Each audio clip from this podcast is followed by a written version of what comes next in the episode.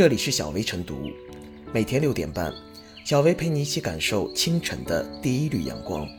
同步文字版，请关注微信公众号“洪荒之声”。本期导言：卖了一麻袋的书，最后只能买得起一个麻袋。定价一千多元的书，十多元就卖给了废品站。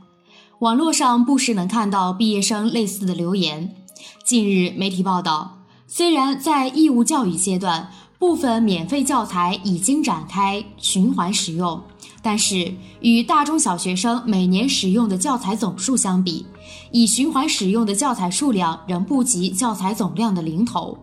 二手教材难以循环使用，造成了很大的浪费。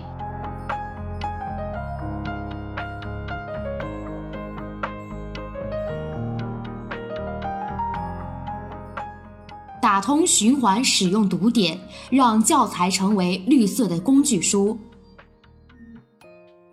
国家新闻出版署数据显示，近五年全国中小学课本及教学用书、大中专教材、业余教育课本及教学用书的零售数量，平均每年约二十八亿册，金额超两百亿元。教材循环使用，绿色又环保，是一个看起来很美的事情。二零零六年九月实行的义务教育法中明确提出，国家鼓励课本循环使用。从二零零八年开始，义务教育阶段的音乐、美术、体育、健康、科学、信息技术等免费教材已实现循环使用。近年来，各地学校也在陆续推动教材循环使用，但教材循环使用的话题年年谈，效果却一直不理想。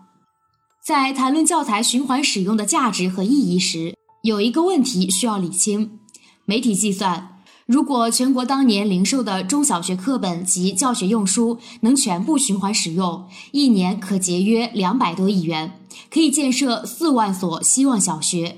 这种计算方法只是理论上的，既不科学也不切实际，因为并不是所有的教材都能够循环使用。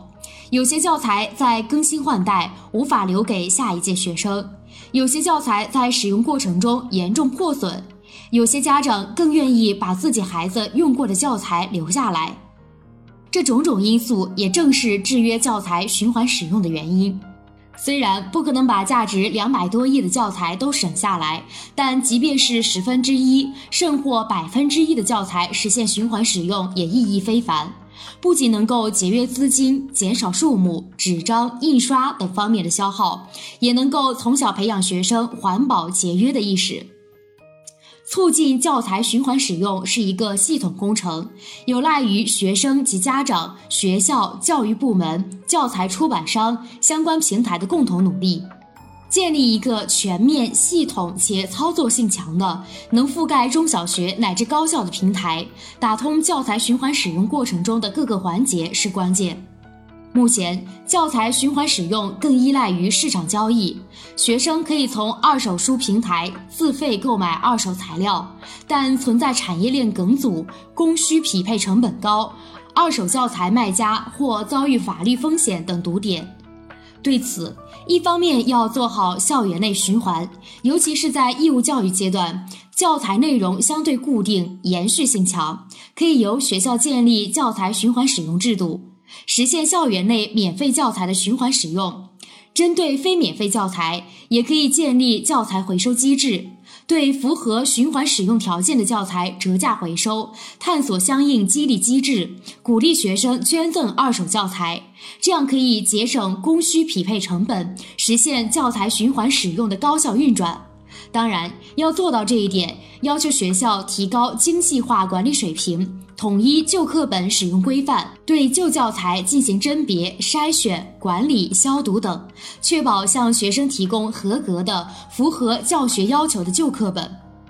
另一方面，要打通校外大循环的堵点。不断完善相关政策法律，在依法规范出版物发行活动的同时，区分商户和个人卖家、新书和旧书、一类施策，营造一个鼓励二手教材流通的法律环境，以促进相关共享平台的发展。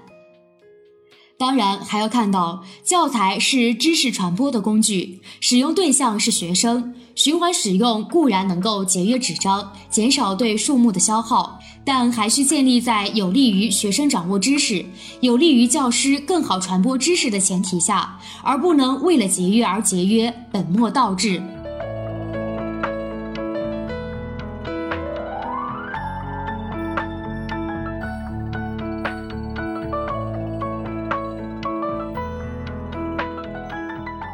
教材循环利用需过好三关。卖了一麻袋的书，最后只能买得起一个麻袋。定价一千多元的书，十多元就卖给了废品站。网络上不时能看到一些毕业生的留言，这些感叹的背后折射出我国目前大中小学教材巨大浪费的严峻现实。这样的浪费本来是完全可以避免的，最主要的途径就是推广教材的循环利用。但是从目前实际情况来看，教材循环利用却面临着三道难关。所以，要想在更大范围内推广落实教材循环利用，就必须过好三关。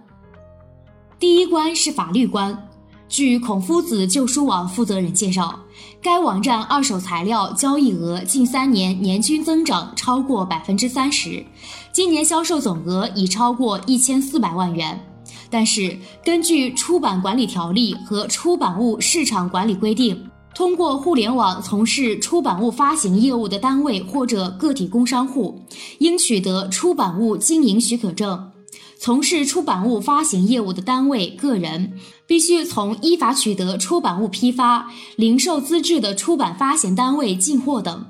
这些规定没有区分新书和旧书、个体工商户和个人卖家。个人是二手书主要来源，他们既是买家也是卖家，要求他们办理出版物经营许可证并提供二手书进货凭证，显然不现实，也给二手教材买卖带来潜在的法律风险。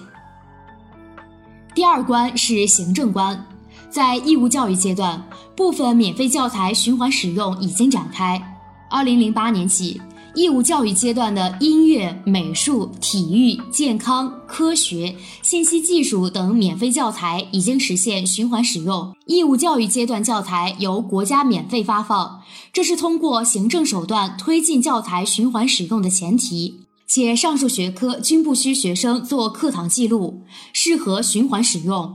那么，我们是否可以通过行政力量的引导，让语文、英语、数学在内的更多课本也循环利用起来呢？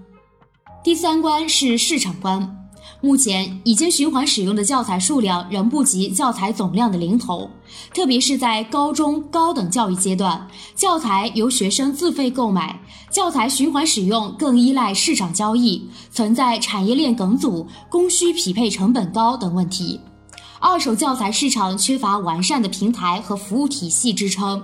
供需两端匹配低效。要想解决这一问题，可以考虑建立全面系统且操作性强的覆盖中小学甚至高校的共享平台，实现资源循环利用。但这需要多方共同努力。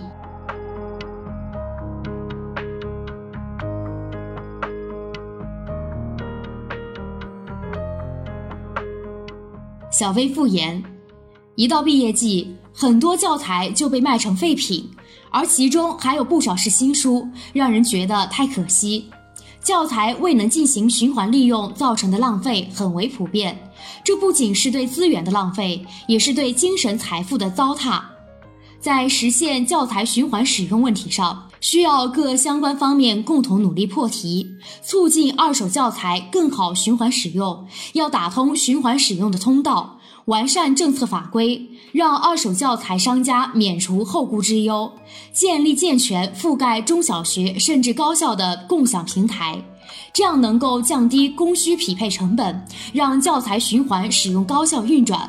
立法机构、教育部门、学校、二手物品交易平台等相关各方都要形成合力，打通教材循环使用难背后的堵点，清除实现教材循环使用的堵点。这也有利于让静息自止成为全社会共识，同时也是建设节约型社会的应有之义。